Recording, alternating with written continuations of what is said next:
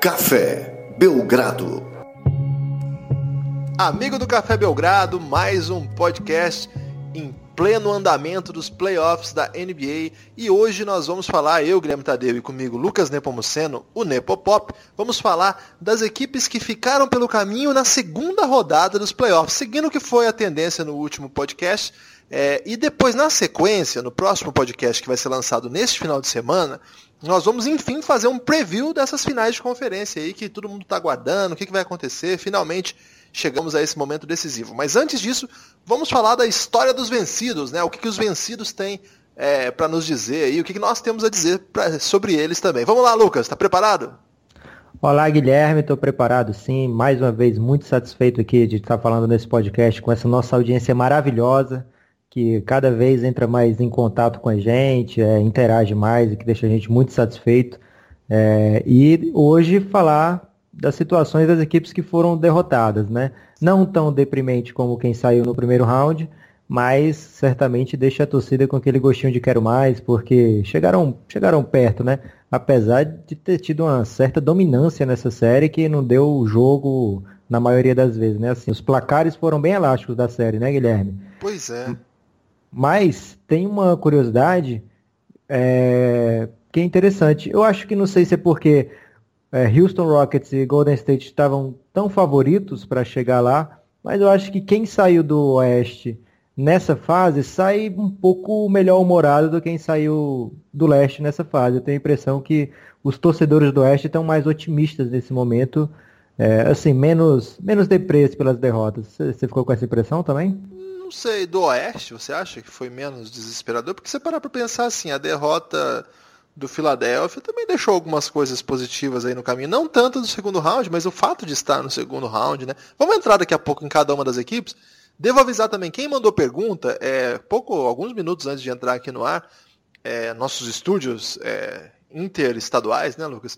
É, eu avisei no Twitter que a gente teria espaço para perguntas. E algumas pessoas mandaram. Foi uma. Chegaram assim várias perguntas de uma vez. Então, nesse podcast, como é um podcast um pouquinho menor, a gente vai falar até um pouco mais da metade sobre essas derrotas, digamos assim, e no final vamos responder as perguntas que chegaram. Mas vamos lá, Lucas, por qual série você quer começar? Quero começar, Guilherme, pela série mais inesperada para mim, que foi Golden State Warriors contra New Orleans Pelicans. Eu acho, quando eu falo que, que as equipes do Oeste saíram um pouco mais é, é, de espírito mais leve, é porque eles não tinham tanta esperança assim de passar do Golden State, né? Imagina o Pelicans é, sem o DeMarcus Cousins, achando que ia passar do Golden State. Eles fizeram bonito, venceram um jogo, fizeram um ou outro apertadinho ali por alguns momentos, mas a dominância do Golden State era suprema, né? Não, não tinha como, como o Pelicans passar com o Golden State completo e jogando, chegando naquele momento onde eles engatam aquela marcha a mais. E aí eu acho que o Pelicans sai desse playoff fortalecido, com cinco vitórias e quatro derrotas nos playoffs, é, com a esperança ainda de quando Anthony Davis voltar. O Cousins. É, que, é, desculpa, quando o Cousins voltar a jogar com Anthony Davis, é, eles poderem então é, fazer essa dupla poderosa no, no garrafão, onde em certo momento da temporada eles estavam muito confiantes que conseguiriam vencer qualquer equipe desde que os dois jogassem, né? É, eu gostei também dos playoffs assim do, do Pelicans, foi muito além do que eu esperava. É, eu não imaginei que eles poderiam vencer o primeiro round, talvez até imaginei que eles pudessem fazer uma série dura. Até apostei que fosse 4 a 3 se eu não me, se eu não me engano, a série contra o Blazers, e eles varreram, né? Então, essa impressão aí foi monumental. No segundo round, acho que a verdade apareceu, né? O time tá cheio de falhas, cheio de problemas, mas com um monumental jogador que consegue fazer com que a equipe supere as suas maiores limitações é, possíveis. Acho que a novidade desse playoff, pensando nesse projeto é, do, dos Pelicans, tem a ver com o Drew Holiday, né? Porque pela primeira vez, pelo menos ao meu ver, ele se mostrou de repente um, um atleta que pode ser capaz de desempenhar um papel de elite na NBA. Até então, ele tinha bons jogos, mas sempre falhava muito em momentos decisivos. E acho que nesses playoffs, em alguns momentos, ele deu as caras, assim, na primeira rodada foi espetacular. Na segunda rodada eu acho que voltou um pouco aquele tipo de, de jogo que ele sempre praticou. Acho também que esse fenômeno que o Rondo joga é mais nos playoffs mesmo, na, na temporada regular é um pouquinho diferente. E aí vem aquele peso da falta de gente no elenco, né? O time é, é muito limitado. Como é que você fala da piscina de talentos? Você tem uma, uma alegoria sobre isso? É, a piscina de talentos do Pelicans não é tão profunda. É, uma piscina rasa, né? Aquelas de, de festinha de criança, né? Que eles fazem bem, bem estreitinho, assim, que quando de repente você olha pra quadra, nossa, tem hora que dá medo, né? Um tipo de jogador que, que o Anthony Davis tem que carregar. Mas enfim, acho concordo com você. Acho que é um time que sai leve, é, perigosamente leve, porque eu acho que o time tem mais problemas do que esse tipo de eliminação pode sugerir. Ainda mais as, é, as vitórias, né? De 4 a 0 é, e mesmo o 4 a 1 aí, você até colocou, né? Terminou com saldo positivo. Acho que esse time não é para isso. Não é um time para ter saldo positivo a essa altura nos playoffs. Acho que 4 a 0 foi irreal. E acho que o 4 a 1 talvez tenha sido irreal também. Talvez o resultado mais é, claro da diferença das, entre, entre, as equipes seria uma varrida. Mas tá bom. É, acho que o time vem mais leve. Acho que há uma possibilidade do Cousins continuar, o que seria excepcional, porque eu quero muito que esse experimento dê certo. Esses dois super pivôs absolutamente versáteis, absolutamente talentosos. Tô esperançoso, Lucas. Acho que assim como a torcida do Pelicans, eu termino é, esse primeiro round esperançoso. Uma coisa que acho que vale a pena ressaltar também a importância da trade deadline, né, cara? O Pelicans sem o Cousins ali, ele se machucou no finzinho de janeiro e aí há poucas semanas da, da deadline, a equipe se viu obrigada a procurar uma ajuda para Anthony Davis, né? Porque não tinha como o Anthony Davis ficar mais uma vez fora dos playoffs, mais uma vez ele que já estava começando a dar sinais claros de insatisfação nas entrevistas sobre essa cultura de tantas derrotas lá em, em New Orleans. Então eles foram atrás do Mirotic e foi um cara que fez a diferença dos playoffs. Tanto positivamente como negativamente no, no segundo round ele não, não conseguia ficar em quadra, então foi realmente o, o principal ponto de desequilíbrio na equipe é, do desempenho do primeiro para o segundo round foi como eles conseguiam esconder o Mirotic na defesa contra o Portland e já não conseguiram nem de longe fazer isso contra o, o, o Golden State. Mas o, a relevância da, da trade deadline, né? A gente já viu um, uma temporada da NBA ser decidida na trade deadline quando o Detroit Pistons lá atrás conseguiu trazer o Rashid Wallace e agora a gente viu play, a série de playoff também definida na trade deadline. Então é um momento a mais assim para as equipes buscarem darem aquele salto de fé, né? Então muitas vezes a gente não entende como é que uma equipe trocou uma escolha, como é que perdeu um talento jovem, mas muitas vezes é nessa esperança realmente de ir além nos playoffs que acaba acontecendo esse tipo de troca. O Bulls pegou uma, uma escolha de primeiro round pelo, pelo Mirotic, é, provavelmente não vai dar um fazer uma escolha tão poderosa como como um Bob Portes por ali, algum jogador que ajude é, já. O talento do Bob Portes esse ano ficou demonstrado na violência, né, Lucas? Porque se uma escolha forte, eu achei que você ia falar, sei lá, o Ben Simmons, uma coisa meio, né, você falou Bob não, Portes. Então, o grande talento falar... do Bob Portes esse ano, para quem não sabe, foi o soco que ele deu no Mirotic que transformou a história do Mirotic até então um jogador com muita dificuldade de encontrar seu espaço na NBA desde então. Aí, Lucas, por que nós estamos falando do Bob Portes? Nós temos que andar. É, vamos andar, mas do ladinho do Bob Portes foi escolhido o Terry Rozier. Devia ter escolhido ele para ilustrar é, a capacidade Scary de sair jogador Terry. bom, de sair, é, o Scary Terry, capacidade de, de, se achar jogador bom nesse, nesse, nessa zona onde a escolha do Bulls vai ficar. O problema é que o Bulls não escolhe tão bem, então eu acho que a troca no futuro vai ser vista sempre com bons olhos para o lado do Pelicans. Vamos para frente então? Vamos lá, vamos lá. É, outra equipe que eu acho que sai fortalecida dessa temporada, quer dizer, eu não acho, tenho certeza. É a equipe do Utah Jazz, era cotada antes da temporada para ter uma, uma temporada de 38 vitórias, acabou chegando em 48, chegou no último, na última partida da temporada com chance de mando de quadra, ficariam em terceiro lugar, é, mudariam completamente a história dos playoffs, mas acabaram perdendo ali para o Portland e ficaram na quinta posição, onde ficaram posicionados para dar o upset no Oklahoma City Thunder. Uma temporada. Inglês eu acho não... desnecessário ou não, o upset? A gente já nunca analisou esse termo especificamente. eu acho que não tem outra, outro nome para a temporada do Jazz a não ser monumental. O que, que você acha? É, eu gostei muito também. Acho que primeiro foi uma grande reviravolta, né? E tudo isso tem nome, né, Lucas? Não vamos ficar falando. Eu, eu, eu gosto muito de ressaltar Joe Ingles. Você sabe que eu sou fã número 0001 do Rubio, no Brasil pelo menos. Não sei como é que é o pessoal lá de Badalona, né, da região da Catalunha, sei lá, que conhece o Rubio desde 12 anos. Mas assim, eu gosto de muita gente, eu gosto do Gilberto, mas vamos falar a verdade, né? Não vamos tentar ser o espertão da parada, que esse é sempre um, um risco que a gente corre quando a gente fica falando de coadjuvantes. Donovan Mitchell. Se não tivesse Donovan Mitchell, não tinha nada disso. O cara puxou esse time do abismo. E quando eu falo abismo, é perder seus principais jogadores numa reformulação que parecia que ia demorar mais. Do nada o cara chega um cara que nem era tão cotado assim para ser uma super estrela na NBA, e todo mundo, aliás, os scouts diziam até que ele seria um jogador defensivo, né? Que era um por causa dos braços longos, ele seria um jogador mais apto a ser aquele jogador que defende, é especialista em é, fechar jogadores de talento ofensivo e de vez em quando matar sua bolinha. É, mas de repente o cara virou um animal, né? Eu acho que se não é o calor do ano, é o segundo melhor calor do ano. E poxa, que jogador, que jogador é, espetacular. E nesses playoffs ele mostrou, é, deu sinais de que ele pode ser aquele tipo de jogador que puxa o time mesmo em grandes jogos em que você enfrenta adversários melhores, que é o que para mim decide o grande talento. É, é para mim o que é decisivo nos playoffs. Por isso que a gente até discutiu ao longo da temporada a questão do Toronto e tudo mais. Então eu acho que, pô, o Donovan Mitchell muda tudo o Utah Jazz vai ter que fazer algumas trocas, alguns ajustes para continuar crescendo, sabendo que agora tem uma super estrela, aquela ideia de construir um time ao redor de um craque, eu acho que o Donovan Mitchell dá essa possibilidade, coisa que, sei lá, não sei se 29, porque vários times já têm sua estrela, mas pelo menos uns 12 times da NBA adorariam ter um agora a ideia de construir um time ao redor de um cara como Donovan Mitchell, que é um cara que ganha jogo grande. Eu gostei muito, principalmente por isso, Lucas.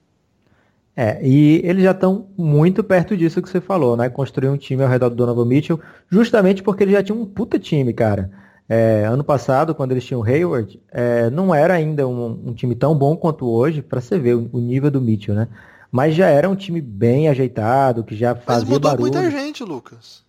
É, mudou, mas o, o backbone, olha que palavra que desnecessária, isso? cara. Backbone eu nunca ouvi.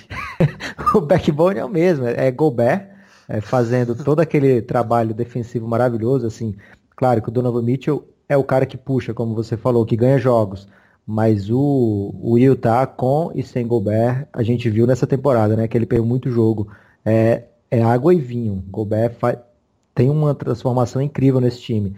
Um técnico fenomenal, que é o Quinn Snyder, que o Buga gosta de falar que é o Brad Stevens do Oeste, Curto pra caramba o trabalho dele. Eu curto mais e... o, o, apelido que o Rodrigo Alves deu pra, pra ele, que é o vilão do filme do Tarantino, né? Que, do Tarantino? É do Tarantino. Sempre parece que ele tá meio perturbado e vai fazer alguma coisa muito louca, assim. ele tem uma carinha de psicopata mesmo. Né? tem, né? tem um psicopata omisso ali. e aí, os caras. Eu não, não é sorte, cara. Quando a, a franquia é bem organizada, eles acham gemas, né? Gemas? Acharam, acharam o Joe Ingles que estava dispensado do Clippers, e agora acharam esse menino, Royce O'Neal. esse ele... cara é foda, hein, velho? Esse cara é muito foda, velho. No primeiro jogo ele levou um baile do caralho do Paul George. Eu até dei uma zoadinha nele aqui no. Não lembro se foi no podcast ou se foi no Twitter. Mas depois disso, o cara jogou muito mais que o Paul George em alguns momentos da série. E nesse segundo round agora, ele chamou o jogo, enterrou na cara de adversário, marcou o James Harden. Mata a bola, Pô, né? mata a bola de três se ficar livre. Então, um cara que não foi draftado, ele foi draftado ou não foi? Não lembro agora. Eu nem lembro também. Se foi, foi lá para baixo. É, e, e, um dos melhores novatos do ano, assim, num draft que foi forte pra caramba, cheio de novato craque. É, se o Donovan Mitchell não é o novato do ano, pelo menos ele é o novato do draft, né? Apesar de ser a 13 terceira escolha, ele é, deu um pau em todo mundo. Acho que só o Tatum dá para falar na mesma frase. E o Utah Jazz está bem posicionado e eu acho que é mais um que sai de cabeça bem erguida desses playoffs. Vamos pro próximo? Agora vamos pro leste e vou deixar você me zoar logo de cara, porque eu acho que é o time que técnico do ano, provavelmente, né? Pelo menos ele ganhou entre os seus entre os seus colegas de profissão, foi eleito técnico do ano. DeRozan, novo jogador, Agora vai, Toronto tem um banco sinistro, um elenco formidável, cheio de peças para incomodar os adversários e a resposta foi a mesma, né? Varrida do LeBron James, dessa vez com um time bem bem mais modesto do, do, do Cleveland, onde alguns jogos o LeBron jogou é, muito sozinho, assim, se dava para ver que a diferença era só mesmo o LeBron, não tinha nem aquele Kyrie Irving para dar o, o, um descanso para o LeBron, criar jogadas dele mesmo. Não, era LeBron James o tempo todo, LeBron, LeBron, LeBron, e foi suficiente para varrer mais uma vez o Toronto Raptors. É, para desespero aqui do, do Nepopop, que acreditava muito nesse time do Toronto, e acabaram demitindo o técnico que chegou à melhor campanha da história da franquia, né? 59 vitórias, e conseguiu a sua demissão hoje, pouco antes da gente começar a gravar esse podcast. Vai lá, Guilherme, dois minutos para você me zoar. Não, eu acho que você e várias pessoas é, apoiaram esse projeto aí do Toronto porque ele deu sinais mesmo de vida. E de fato a equipe jogou muito melhor do que nos anos anteriores. Então eu não acho que vocês estavam errados não em, em realçar que, bom, esse ano vai ser diferente, esse ano o meu problema com esse time sempre foi exatamente o que aconteceu, né? Eu não via no elenco é, jogadores em potencial de, em momentos decisivos, chamarem a responsabilidade no limite do que um playoff exige. E a gente assiste esse negócio há muito tempo, cara. Playoff é outra coisa. Playoff assim, é para jogador grande, é para jogador que faz, dá um jeito. Então eu acho que o DeRozan e o Kyle Lowry são excepcionais jogadores, adorariam ter no meu time, principalmente porque o meu time tem o Gemadinho e o Gustavinho, mas não dá. Para enfrentar o LeBron James, é, é assim, é, é, brincadeira de criança. É igual aquela vez que eu sou corintiano, você lembra aquela vez que o Pato foi bater um pênalti no Dida? É isso. É um jogador, assim, legal, mas inexpressivo, contra um mito, um monstro. É, é, dá dó, não tem, assim, não tem parâmetro, sabe? Não, não tem, não, não dá. Foi isso que aconteceu esse ano, assim, o... de novo, né? Mas sempre vai acontecer enquanto o Toronto não tiver calibre. Eu acho que nem todo time precisa ter necessariamente uma super estrela. Embora ao longo da história da NBA, geralmente as equipes que chegam, a exceção acho que é até o Detroit Pistons que você falou, são de times montados com algumas superestrelas, né? Raramente, aliás, um time com uma estrela só vence, né? Teve o caso do Dallas Mavericks, tinha uma, uma estrela e uma, e uma série de jogadores de apoio ao redor, mas no geral são até time de duas estrelas. Não dá para dizer que o Kobe estava sozinho naqueles títulos do Lakers que o Bynum e o Gasol jogaram muito, né? O Celtics do Big Three, o Miami do Big Three, o San Antonio Spurs que é um caso à parte também, mas tem o Duncan, Ginobili, Parker no primeiro David Robinson. E eu acho que playoff é isso. Então não, não acho, não acho que a minha, minha, minha posição não é vir aqui fazer é, piada. Tá? Eu, fico, eu lamento porque é um projeto que merecia um pouco mais. É, acho que tem algumas histórias boas nesse playoff aí. Esse menino que a gente até falou no começo da temporada, o OG, cara, ele é espetacular, hein? Ele é um menino que chamou a responsabilidade quando ninguém mais chamou, né? É, em dado momento ali da série, ele que puxou o time naquele jogo que o LeBron faz a cesta mágica. Foi ele né, que, que, que, tinha matado a bola que empatou o jogo. Sem, sem aquela bola do OG não haveria a bola do LeBron. É, em vários momentos da série, o Cleveland só venceu porque tinha LeBron. Então é difícil, né? Você falar assim, bom, o Toronto é um horror porque não tem LeBron. Não é que é um horror, é um time respeitável que vai continuar legal, vai ter boas campanhas, mas é, enquanto eles não derem um passo no sentido de ter outro tipo de jogador, vai ser esse o destino. Parece que eles interpretaram isso de um modo estranho, né? Mandar embora o técnico, não sei. Tem perguntas sobre isso, então eu não vou entrar propriamente nisso agora, Lucas. Podemos ir para a próxima. Vamos lá então, Philadelphia 76ers, acho que é a grande história desses playoffs, né?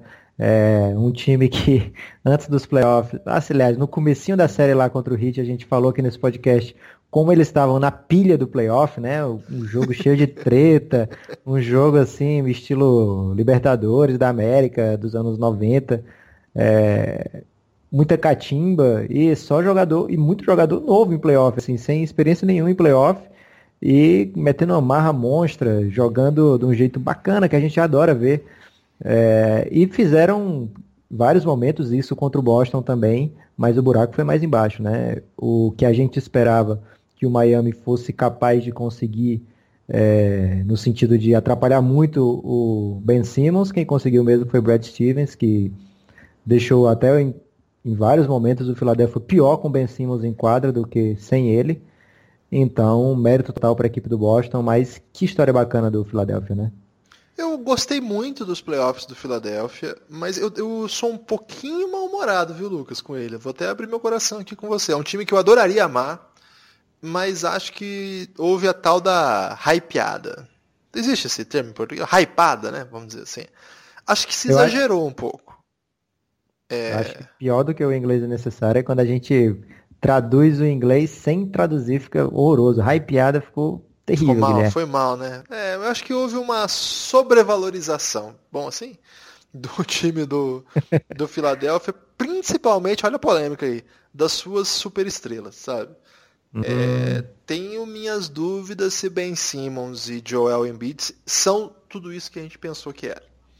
Será, Guilherme? É, é esse é o meu, meu ponto. É. é, é lógico, eu tô aqui para falar o que eu tô no coração e eu tenho que falar a verdade com os nossos ouvintes aí, cada dia mais ouvintes estão chegando, eles precisam ouvir o que eu penso de verdade. Não vou ficar aqui. É, não, você sabe que eu não sou um polemista, não quero só trazer polêmica, acho que isso é meio escroto. Mas eu tenho que ser sincero, assim. Acho que o Ben Simmons tem falhas grotescas no seu jogo para ser considerado um armador de nível elite da NBA. Principalmente o grande tema da NBA no momento que é o chute, mas não é só isso. Eu não acho que ele seja um grande condutor de jogo. Eu acho que ele dá belas assistências porque ele tem um raciocínio rápido quando ele infiltra, mas eu não vejo ele como um grande. Lá vai um termo em inglês de novo. Floor General, lembra disso? O, o general da, de quadra. Eu não vejo esse perfil nele. Acho ele um jogador assim modesto na compreensão de jogo, embora em transição imparável. Acho que falta muito, inclusive, para que ele tenha a compreensão de jogo do que dois meninos dessa classe que ele tá, Donovan Mitchell e Jason Tatum, na minha opinião, e eu não quero ser dono da razão, a percepção que eu tive nesses playoffs com esses jogadores atuando num nível de maior de exigência mental e técnico foi que esses conseguiram soluções. Não estou falando assim, claro, tem o técnico, tem o sistema, mas ali, em situações de jogo, conseguiram soluções mais sábias tiveram leitura melhor. Acho que o arsenal de cada um favorece também. Jogar sem chute na NBA atual é um desespero, né, cara? Sobre o Embiid, acho que tem dois fatores. Primeiro, acho que o Embiid teve um problema físico ao longo de toda a sua carreira e que aos poucos ele está encontrando o modo de permanecer em quadra por mais tempo possível. Mas eu também acho que, com o conjunto de, de talento, digamos, de recursos que ele tem, ele poderia ser mais dominante acho que ele não consegue o tempo todo exercer seu domínio. Por favor, não confundam isso com estatística. Estatística às vezes o jogador produz. A questão é em que medida ele faz com que o outro time não consiga encontrar soluções para vencê-lo. Eu não sei se ele consegue isso. Eu não sei se o Embiid vai conseguir fazer isso. Até agora, na minha opinião, não conseguiu. Eu gosto muito mais do Embiid do que do Simmons. No primeiro round ficou uma narrativa meio bizarra. narrativa eu não gosto. Ficou um papo meio bizarro que é, o time era do Simmons e não do Embiid. Eu acho o talento do, Sim, do Simmons admirável, mas acho o Embiid muito mais raro. Acho um tipo de jogador assim que se encaixar, uou, não tem como. É, e por isso fiquei um pouco frustrado. Eu gosto desse negócio dele de, de puxar, bater no peito, chamar o jogo, ficar tenso quando não tá dando certo. Eu torço para ele. Toda posse que ele pega, eu quero que dê certo. Mas em vários momentos do playoff ele fez coisas patéticas, viu, Lucas? É assim, coisas de moleque. Então, é, já falei do Leone aqui, é, falei no Twitter também, o pessoal gostou. É, garotos são só garotos. E vamos esperar um pouco. Acho que se não são os veteranos do Philadelphia, inclusive o primeiro round seria diferente. Acho que a gente até falou isso no outro podcast. Acho que os veteranos puxaram o bonde legal. Aí o JJ Redick jogou muito. É, o Ilyasova jogou muito. Um outro menino do time que tem muito maior conhecimento de jogo, o espírito, que é o Saric, em vários momentos foi mais decisivo do que as suas estrelas. Então, assim, é, eu não estou aqui para dizer são um horror, não é nada disso. Vamos, não gosto de polêmica. Só acho que talvez, eu inclusive, tenha exagerado demais na percepção de que esses dois caras são o suficiente para garantir um futuro alvissareiro. Só isso, Lucas. É, Guilherme, eu acho que a gente não podia discordar mais. Acho que se a gente tentasse aqui puxar uns oito assuntos para ver se a gente discordava mais, eu acho que a gente não ia achar, porque eu acho que você está completamente equivocado nessa, nessa sua análise, meu amigo. É, vamos começar pelo Ben Simmons. Mas primeiro, de forma geral, dos dois. O Embiid, antes desse ano, ele tinha jogado 30 partidas na NBA. Jogou uma temporadinha pelo college é, também curta, porque também se contundiu.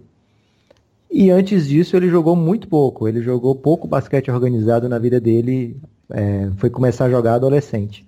O Ben Simmons, ele começou a jogar desde o começo da vida, assim, desde o início da, da, da sua adolescência ele já jogava, já na infância, ele também jogou muito pouco foi sua primeira temporada de profissional e antes disso ele teve a experiência na NCAA, numa equipe que não era competitiva e onde ele também não tinha nem interesse em jogar, ele mesmo falou isso várias vezes, né? não é segredo para ninguém. Então, Você não achei isso estranho? São, são, os, primeiros, os primeiros jogos das carreiras desses caras. E aí eles estão no segundo round de playoffs sendo os principais jogadores dessas equipes. Claro que os veteranos foram fundamentais para eles chegarem lá. Mas se não fossem eles, não ia ter esses veteranos ali para puxar, não ia ter o que, o que os veteranos puxassem. É, a equipe totalmente de, de, depende do talento deles. O Saric, que você falou, é um cara que já joga, né, você sabe, muito mais do que eu, você acompanha a carreira do Saric há muito tempo. É um cara que já joga basquete competitivo há muito tempo, acostumado a muitas decisões pela seleção, pelo time dele na Europa, é, lá na Turquia, se eu não me engano, jogou muito playoff já. É, então é um cara que já chegou muito rodado, muito experiente na NBA, já era profissional desde os 14 ou dos 15 anos, salvo engano. Então, é lógico que no momento de primeiro playoff da vida deles, eles, é, eles vão ser muito menos decisivos do que o Saric. Eles vão saber muito menos o que fazer. Então, o fato deles terem pegado dois técnicos como é, o Spolstra, né, o Labamba da NBA, e o, o Brad Stevens, e fazer nove jogos, nove? Não, é, foi 4 a 1, 10 jogos tão competitivos, assim, não teve uma surra no, no Philadelphia. Todos os jogos eles estavam ali no pau. É, contra esses dois técnicos, para mim, é, é, muito positivo e não de ficar deprê. Eu acho que eles foram muito além, e você falou que espera que o Embiid domine. O que ele fez contra o Miami, do Whiteside, foi brincadeira de criança. Assim, ele estava fazendo um bullying sinistro nos caras. Contra o Boston não rolou. Tem o Al Hofford, tem um técnico fenomenal, tem uma defesa coletiva muito boa. É, e o Brad Stevens conseguiu armar o jeito, a sua equipe, de um jeito que quando estavam em quadra o Embiid e o Simmons juntos, o espaçamento do Philadelphia ficava comprometido, eles arrumaram um jeito de marcar, um jeito que, que não tivesse espaço nenhum. O espaçamento ficou completamente comprometido, completamente comprometido, e o Ben Simmons não achou espaço para nada, não, não conseguia infiltrar, o Embiid não conseguia fazer o post-up, então ele ficava arremessando bola de três, o Simmons ficava passando a bola de lado e sem dar nenhuma opção, porque como você ressaltou, ele não tem chute, então ele não é opção para nada. Se ele não tiver em transição, se ele não tiver em velocidade, vai ser complicadíssimo para ele. É, mas para ser um primeiro playoff, eu acho que foi totalmente positivo. Eu acho que a torcida do Philadelphia tem muito para ficar otimista, cara. Vamos conseguir acompanhando aí, essa discussão pode voltar e sem dúvida nenhuma torço para estar errado, porque eu adoraria que esses dois caras virassem super talentos é... Agora, Lucas, vamos responder as perguntas. Eu preciso que você seja bem sucinto, porque hoje nós temos que gravar o podcast que vai ao ar ao final de semana também. E a gente tem aí que muito assunto para falar. Então vamos lá, rápidas respostas com perguntas complexas que chegam no Twitter. Primeira pergunta do Atila. Dos times sem técnico, em qual deles vocês acham que o Casey, que é o técnico é, que acaba de ser demitido do Toronto, encaixaria melhor? Ah, cara, eu acho que ele vai ficar sem emprego por um ano. Eu acho que as equipes já estão num certo nível da procura do técnico, assim. Mas se uma equipe for contratá-lo, acho que vai ser o Milwaukee Bucks. É, mas o que eu acho mesmo é que ele vai ficar sem trabalhar esse ano, vai arear a cabeça. Eu acho que ele vai receber uma boa grana do, do, do Raptors por essa demissão ainda. Eu, se eu não me engano, não estava em fim de contrato ele. Então acho que dá para ele ficar como o Thibodeau fez, ficou um tempinho afastado para depois voltar numa situação boa. Eu acho que as equipes já estão num, num, nível de negociação avançado com os técnicos que estavam no mercado e acho que ele não vai se posicionar tão rapidamente. Lucas, você Mas falhou eu... miseravelmente na, na, no aspecto de ser sucinto. Queria que você soubesse disso. Você queria que eu respondesse só Bucks? Era isso? É, e acho que ele fica demitido, é, acho que ele fica parado, Bucks. A segunda parte da pergunta do Atila é o seguinte: quais são os próximos passos que vocês acham que o, os Raptors devem seguir? Eu vou responder essa, porque a primeira você respondeu. Atila, eu acho o seguinte: eu acho que o Raptors deveria estruturar a manutenção do seu elenco, buscar draftar direito e tentar de novo. Eu acho que não é um destino provável para free agency e implodir pode ser um erro lamentável. Vamos lá pro Robson com dois S. Robson é de Fortaleza, viu, Lucas? Inclusive Sim. ele estava chateado com você que você não sabia que era borrego. eu recebi essa crítica do Robson, eu vi no Twitter, mas às vezes acontece, cara. Quem do Boston Celtics vai, entre parênteses, tentar marcar o papai LeBron? Todos. Próximo. É, o filho de Thanos, belo nome, hein? Filho de Thanos é o Felipe Gatti, mandou a seguinte pergunta. Essa é difícil, Lucas. Eu te dou 20 segundos para responder. Melhor quinteto possível na NBA com todos os jogadores saudáveis. Vai lá, Lucas. Do 1 ao 5. Stephen Curry. Clay Thompson. Kevin Durant. Draymond Green LeBron James. Não tens a Zapatulha aí para fechar o quinteto? É, quem você definitivamente faria de tudo para trocar no Raptors? O, o, Hamilton manda essa. O Lowry, o Valanciunas, o Ibaka, o DeRozan ou o Drake? Sem dúvida nenhuma o Drake. Aliás, surgiu um debate aí, Lucas, se o Drake é o Nepopop de Toronto. É ou não é? Quer dizer que você faria de tudo para me trocar daqui também, Guilherme? Sem Ficou... dúvida nenhuma.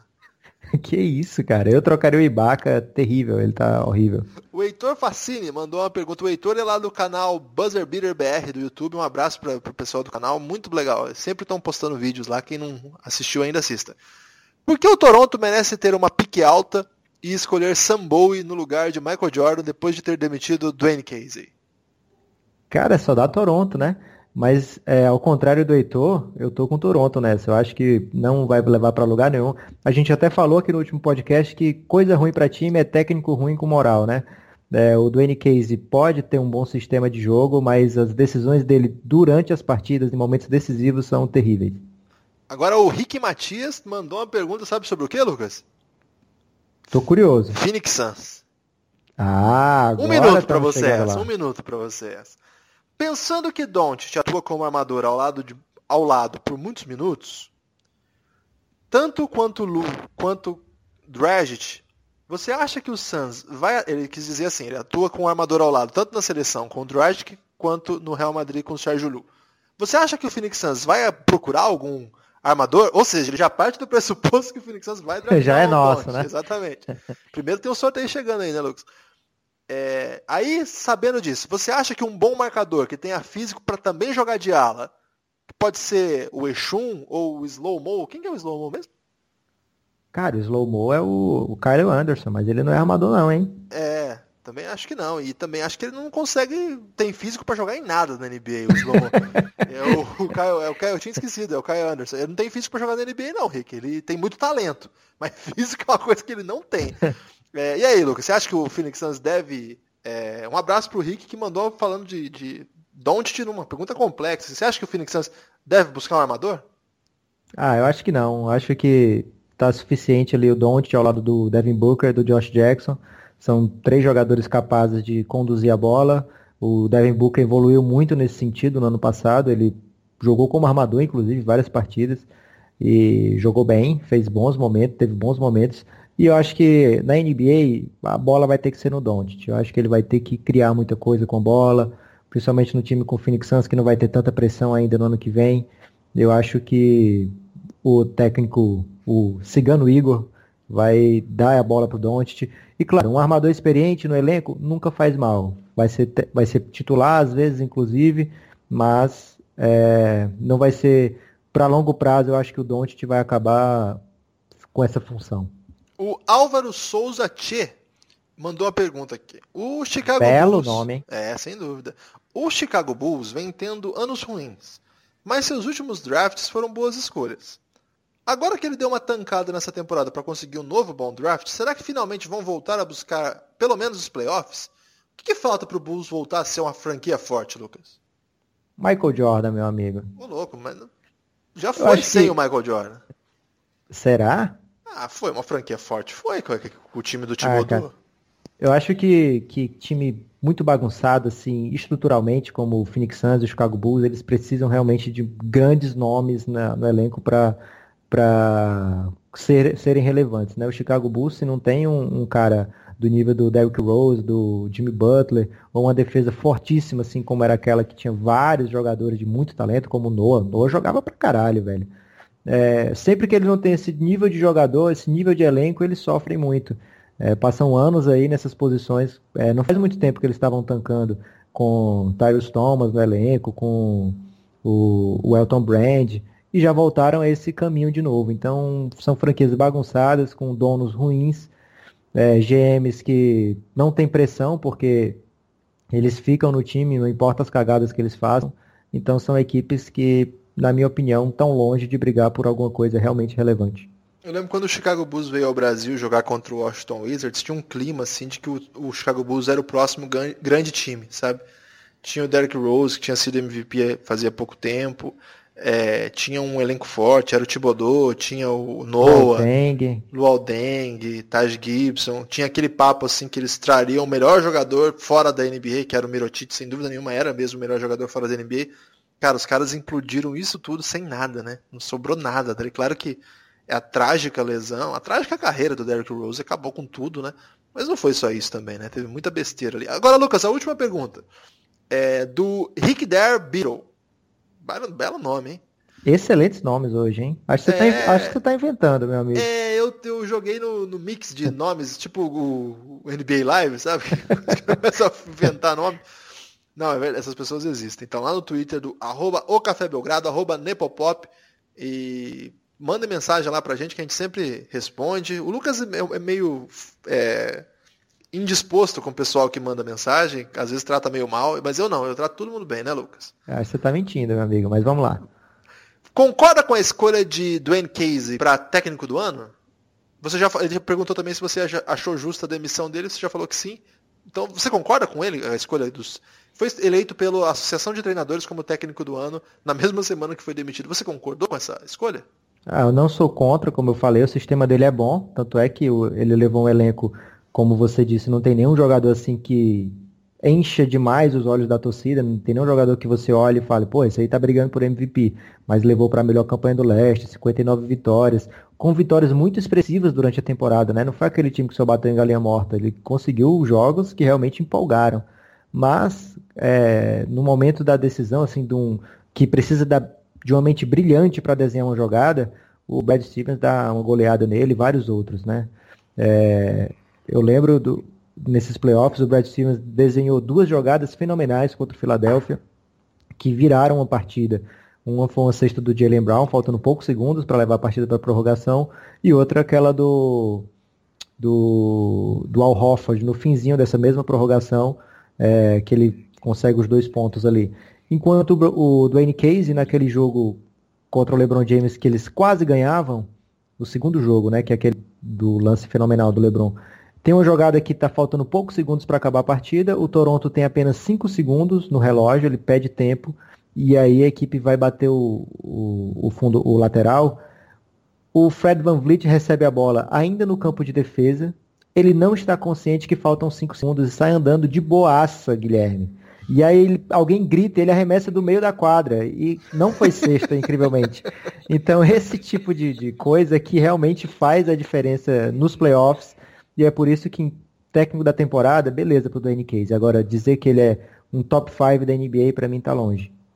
Ô Lucas, você percebeu que a gente estava quase terminando o podcast sem falar do Van Vliet e você conseguiu buscá-lo num exemplo excepcional de uma bela de uma Van Vlietada aí nessa reta final. Lucas, rapidamente, eu queria que você falasse aí de, do projeto Tirinhas da NBA que tá bombando no Twitter, Instagram, não é? É, foi um, um, pedido seu, né? Porque você viu que eu fazia a Mafalda do Suns para a comunidade realmente do Phoenix Suns, que é quem curte uma faldinha do Suns já, já há um bom tempo acompanha. Mas o resto da NBA, claro, sempre com mau humor pro Phoenix Suns, porque vai ser o grande time do futuro, então o pessoal já tem esse, esse pré-ódio do Phoenix Suns, nem, nem tava ligando muito. Aí você falou, Lucas, que tal fazer uma coisa mais abrangente? E aí rolou tirinhas da NBA, é, são tirinhas que eu quibo, né? Que eu pego de várias tirinhas famosas do. Não, paródia, paródia, não é kibe não. Não, é, e eu, eu, troco uma frase ou outra para deixar no sentido da NBA e eu acho que tá ficando divertido. Agradeço muito os elogios e galera do San Antônio que todo dia me cobra, não se preocupem que vai sair a tirinha do, do San Antônio. E eu queria também mandar um abraço para fechar o podcast pro pessoal da Liga Nacional de Basquete que teve a ousadia de convidar a mim e ao Lucas Nepomuceno para votar nas eleições de melhores do NBB, Lucas. Olha aí. Espero ser decisivo, tô tentando eleger todo o time do basquete cearense, Guilherme. a gente sabe que não é verdade. Ô Lucas, foi, eu achei bem legal. Queria agradecer ao Marcel, ao Caio, ao Guilherme, ao Rossi, todo mundo lá da Liga, pelo reconhecimento aí do trabalho. A gente não fala, fala só de NBB aqui, a gente acompanha bastante, sempre tá tweetando, você foi a muitos jogos também, escreveu no Twitter sobre jogos, fizemos alguns podcasts com personagens do NBB, então a gente ficou muito envaidecido com esse convite.